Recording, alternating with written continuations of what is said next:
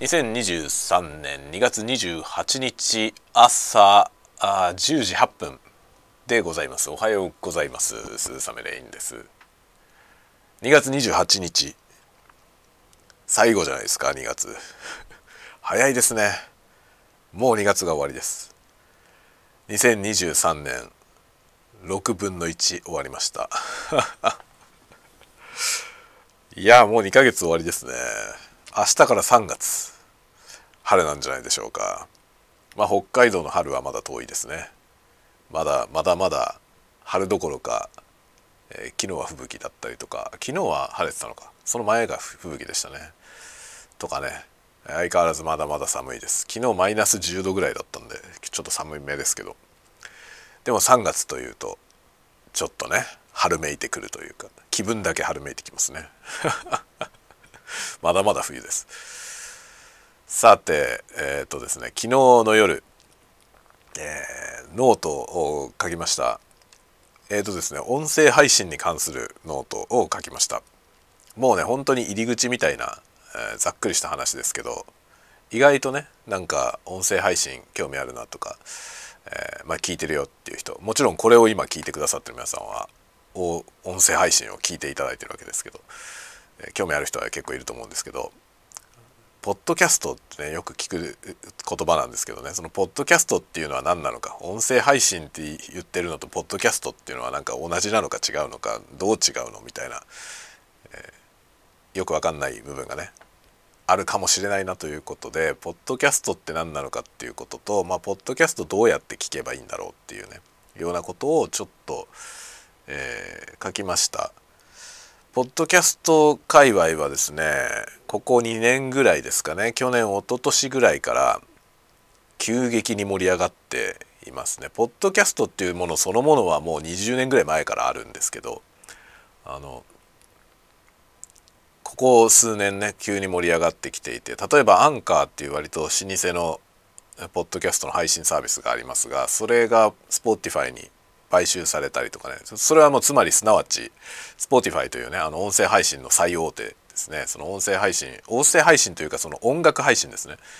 で音楽配信の最大手だと思いますがその Spotify がまあポッドキャストに注目しているということの証明みたいなものですよね。そのポッドキャスト専門の配信サービスだったそのアンカーを買い取ったということは Spotify としてポッドキャストに力を入れるよっていうことのアピールですよね。でしかもですね最近聞こえてきているニュースとしては YouTube がポッドキャスト配信に手を出すということが言われていてすでに欧米ではサービスが始まったみたいですね日本に入ってくるのも時間の問題だと思いますこれはちょっと不思議な問題があってまあ YouTube っていうのは YouTube として有名ですがやってるのは Google なんですね。あの YouTube もあの個人サービスというかねその、えー、スタートアップで出てきたサービスだったんですが Google が買い取って今 Google がやってるわけですけど Google には Google ポッドキャストっていうポッドキャストのね配信があるんですよ。ただし知名度はそんなに高くないですね。あのアンドロイド端末を持っている人が多分あまり意識せずにポッドキャストを聞くと Google ポッドキャストで聞くことになると思うんですけどそのぐらいの普及率ですね。Google ポッドキャストはあんまりなんか、えー、有名ではない。まあ有名ではないと言っちゃうとちょっと違うんですけど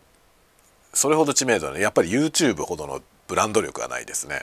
でおそらく Google 自身がそれを分かっていてポッドキャストにもっと力を入れるんであれば Google ポッドキャストをこう、えー、ブランド力を強化するよりも YouTube ブランドに合体させてしまえということなんじゃないかなと。ちょっと思います。で YouTube がポッドキャスト配信をするっていうのがその Google ポッドキャストと合体するっていうことなのかどうかはちょっと分かんないんですけどなんか今のところどうも別々のような感じに見えるんですよね。新たに始める YouTube でもポッドキャスト配信を始めるっていうニュアンスに見えるんですけど何をしようとしてるのかちょっと Google はね何を考えてるかはよく分かりませんが、まあ、YouTube がポッドキャストを配信し始めるってことはあのおそらくですねポッドキャスターにとってはマネタイズっていう意味で今までとは次元の違うやりやすさがもたらされると思いますね。何しろマネタイズコンテンツをマネタイズするという仕組みにおいては多分、えー、YouTube ってダントツだと思うんですよね。ダントツのそのなんていうの仕組みを持っていると思うんですね。そのクリエイターにあの収益を還元する仕組みがもうすでにあるあるのでそこに乗っけて音声配信も、まあ、映像と同列でやっていくみたいなね感覚になるとなんか結構革命だと思うんですねこれは。なのでポッドキャストはなんかここ数年でだんだん変革してきていますけどさらに2段階ぐらいここからバンバンと 拡大するんじゃないかなとと思っています。で今まあこのねあのスタンド FM これはスタンド FM という仕組みを使って作ってますが、まあ、ポッドキャストとしてポッドキャストに配信してるので、まあ、実はあの例えば、えー、iPhone とかでねこのスタンド FM はアプリなのでそのスマートフォンで聞いてる方が多いかなと思うんですけどそのスマートフォンでこれを聞いている方はですね実はこれじゃなくてスタンド FM のアプリじゃなくてポッドキャストのアプリでもこのたわごとトークたわごトークは聞くことができます。でポッドキャスト聞き慣れてる方は多分ポッドキャストのアプリを使って聞いた方が聞きやすいと思いますね。あのいろいろね例えばプレイリストが作れるとか、まあ、次に聞きたいやつこう入れておけるとかねそういうような機能があったり、えー、あとは何だろうな聞いて途中のやつ聞いて途中のやつとかを覚えててくれるわけですよねアプリを閉じちゃっても次起動した時に前に聞いてたやつ覚えてくれるしで例えば途中まで聞いて別のエピソード途中まで聞いてとか全部途中途中でなってたとするじゃない？そういう聞き方をした場合にで前に聞いてたやつのその聞いたところまでのねそこから続きを聞きたいみたいなことが一般的なポッドキャストアプリは大体できます。スタンド FM はそれができないんですよね。スタンド FM はそれができないのであの途中まで聞いたやつを残しておく場合はそのままに置いとかなきゃいけないんですね。閉じちゃったりとかまあ何て言うの？他のエピソードに移っちゃったりすると1個前に聞いてたやつを途中からまた聞きたいとかっていうことはできないんだよね。で再生に関してのその機能はもうポッドキャストアプリの方がはるかに便利なのでもしこれを聞いている皆さんでねあのポッドキャストも聞いてるっていう方はポッドキャストのアプリで聞いていただいた方が多分聞きやすいと思います。で、まあ、作る側としてはこのねスタンド FM は作るのはめちゃくちゃ簡単なんですよね。なので作るとしてはすごくいいと思います。でも聞く側としてはね聞く側としてはこれちょっと聞きづらいのでせっかくなんで皆さんねこれポッドキャストで配信してポッドキャストアプリで聞くという方がいいかなと思いますね。なのでぜひ、まあ、iPhone をお使いの方はもともとポッドキャストというアプリが紫色のアイコンのね最初から入ってると思います。ポッドキャストってアプリがね。でそのポッドキャストってアプリでこのタワゴトーク聞けます。で他にももちろんポッドキャスト用のアプリはいっぱいあって、えー、いろんなので聞くことができるので、まあ、ぜひ再生ソフトとしてねなんか使いやすいものを選んで聞いていただけるといいなとと思います。まあそのようなことをね昨日ちょっと紹介したいなっていう意図でノートを書きました。まあでもなんだろうな簡単にね配信の方法とか、えー、なんだろうポッドキャストっていうのは何なのかみたいなことをちょっと、えー、概論的なことを書いて、えー、記事にしましたので興味ある方は是非ノートの方もチェックしていただければなと思います。メンバーシップの記事ですが最後まで全文無料で見れるようになってます。まあ、メンバーシップ僕はですね基本的に今後書いていく記事は全部メンバーシップ記事ですがあのメンバー以外の方にも読んでもらおうと思うものは全文無料で出すようにします。なんでメンバーシップのとこに全部入れるかというとですねメンバーさんに通知がいくからですねなのでメンバーさんはあのなんだろうな僕のノートを別に追いかけなくてもメンバー通知でその更新内容が来るので見やすいよっていう そういう感じですかね。という感じで、まあ、メンバー向けの記事とメンバー向けじゃない記事を、まあ、あんまりこう差を分けずにですね全部メンバーのとこに入れて、えー、皆さんにメンバー以外の方にも、えー、読んでいただきたいなっていうものに関しては全部無料で出すという形にしております。そんな感じでねメンバーシップも応援してもらおうと思っておりますのでまあ興味ある方は是非見てみてください。ちょっとねメンバーシップは月額300円でやってるんですけど高いなと。ちょっと高かったなと思ったんですよ。で下げようと思ったんですけど下げることはできませんでした。あのメンバーシップの料金はもう変えられないので、まあ、やるとしたらあのライトコースみたいなやつをもうちょっと低価格のやつを追加することはできそうなんですけど追加しようかな。ちょっとね月300円高いよね。月300円の価値はないと思うんですよね僕のメンバーシップは。でもともとそれはなんか一応宣言していてそんな有用な情報をねこうやるわけじゃなくて、まあ、むしろどっちかというとファンクラブ的なノリで、まあ、僕がいろいろやっていることを支援したいという投げ銭感覚でこうメンバーね加入してもらえたらなんかよりプライベートな内容を書いたノートをねこうメンバー向けに出しますよみたいなそういう感覚にしていて、まあ、それに共感してくれる方が今加入してくださっているんですけど、まあ、そんなようなね感じのメンバーシップをやっています。でも300円っていうとちょっとねよほどなんか僕のことを気に入ってくれてる方じゃないとなかなか入りにくいのかなと思うのでなんかライトコースみたいなやつね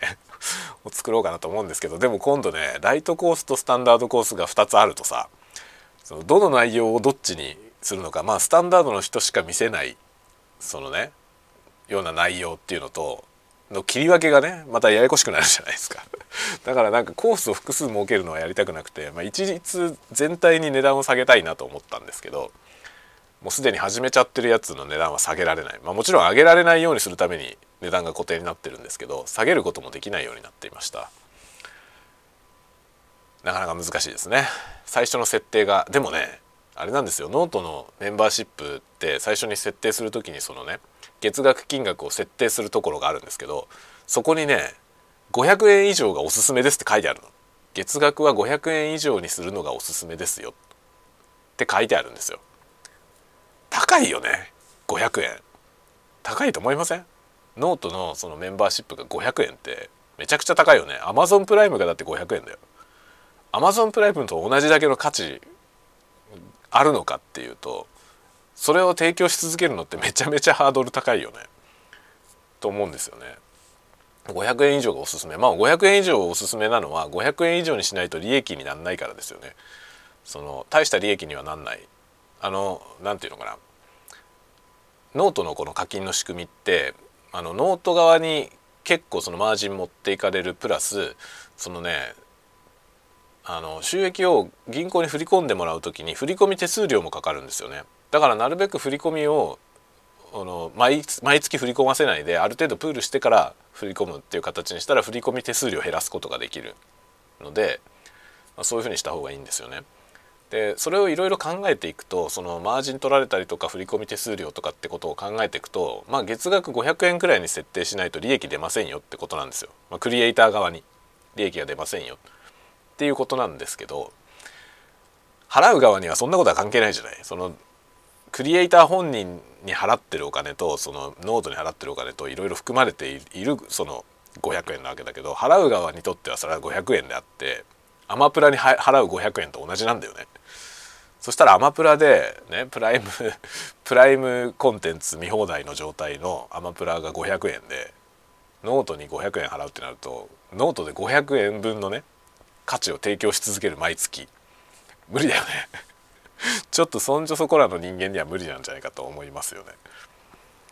ということでなんかね僕はちょっと下げて300円にしたんだけど300円でも高かったなと今思ってます。もっと安くてよかったもちろんこれ以上安くすると全然何にも利益は出ないんですけどだけどねその難しいよね このマネタイズ問題に関してはちょっとねいろいろ思うところはありますでこれは葛藤しながら一応やっていこうかなと思ってますねはい。というわけでちょっと長くなりましたが今日の朝の挨拶はこのぐらいにしたいと思います。今日も在宅で仕事してるのでちょっとあでも今日はねあれなんだ。子供の参観日なんで昼休みに参観日見に行くのでちょっと昼雑談はできないかなと思います。というわけで次次回がいつかちょっと分かりませんが次回のタワゴトークでまたお会いしましょう。またね。